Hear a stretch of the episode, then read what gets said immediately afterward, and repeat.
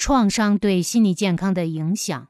六，对宝宝说不。在可怕的两岁这个阶段，为了宝宝心理的健康发展，还需要我们做一件非常重要的事情，那就是对宝宝说不。一岁到三岁之间的心理发展任务，一个是获得自主感和掌控感，让探索欲望得到健康的满足。和自然的发展。另一个是要学会接受，生活中总是有些事情不在自己的掌控之中，挫折永远存在。我们要帮助宝宝逐渐从以自我为中心的幻想的全能自我和完美世界中走出来，走到现实生活中，逐渐了解和接纳真实的自己和真实的世界。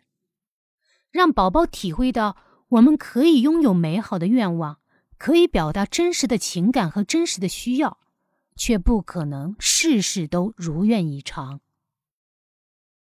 这个发展任务需要父母能够用恰当的方式对宝宝无理的、危险的、太过自我中心的言行说不。父母的态度应该是温和而又坚定的。温和表明我们能够理解他的需求和感受，并不是在指责他；坚定则是为了让宝宝感受到现实生活中存在不可逾越的规则和边界。有些父母很容易做到温和，有些父母很容易做到坚定。如果温和和坚定两者之间过度失去平衡，那么过度的温和。等同于纵容，过度的坚定则等同于斥责，都不太容易帮助宝宝从幻想的世界走到现实的世界。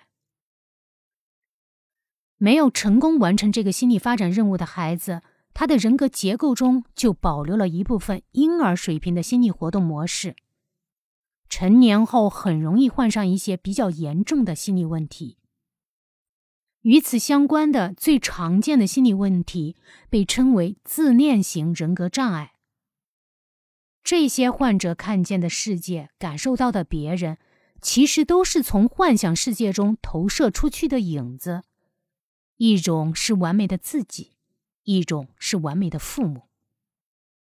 他们感觉自己是完美的，有瑕疵的都是别人，别人只是他的附属品，不是一个独立的人。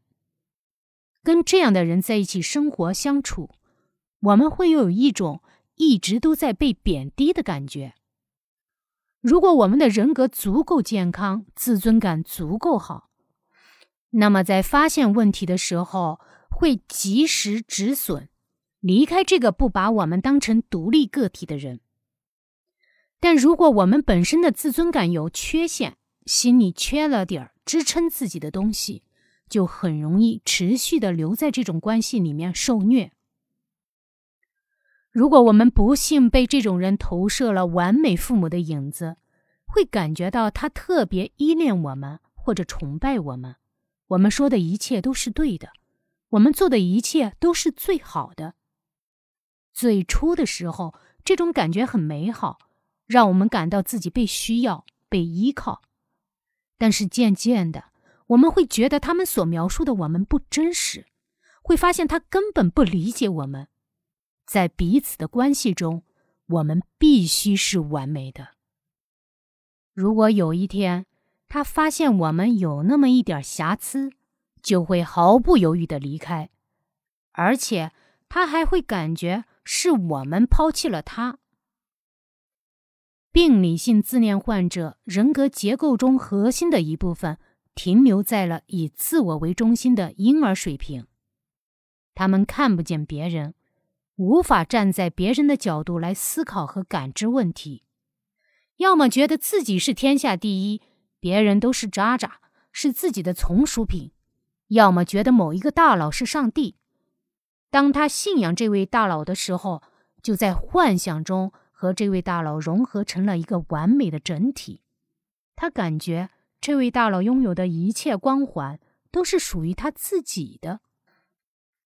其实，患有严重心理问题的人，他们的人格结构中都保留了一部分婴儿发展水平的组织，都跟婴儿期养育中的创伤有关。